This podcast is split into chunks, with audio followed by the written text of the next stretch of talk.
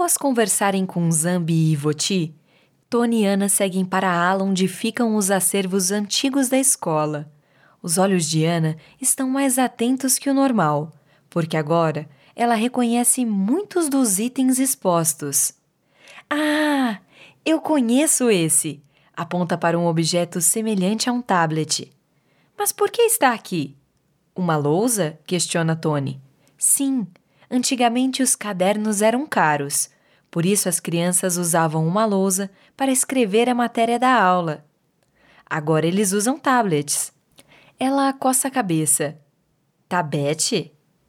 Tony acha graça na forma com que Ana fala a palavra tablet. tablet, repete. É uma lousa mágica que cabe todos os livros do mundo, além de ter rádio e TV. Ouvi os funcionários explicando para as outras crianças que confundiram o objeto com isso. Ana fica boquiaberta. Uau!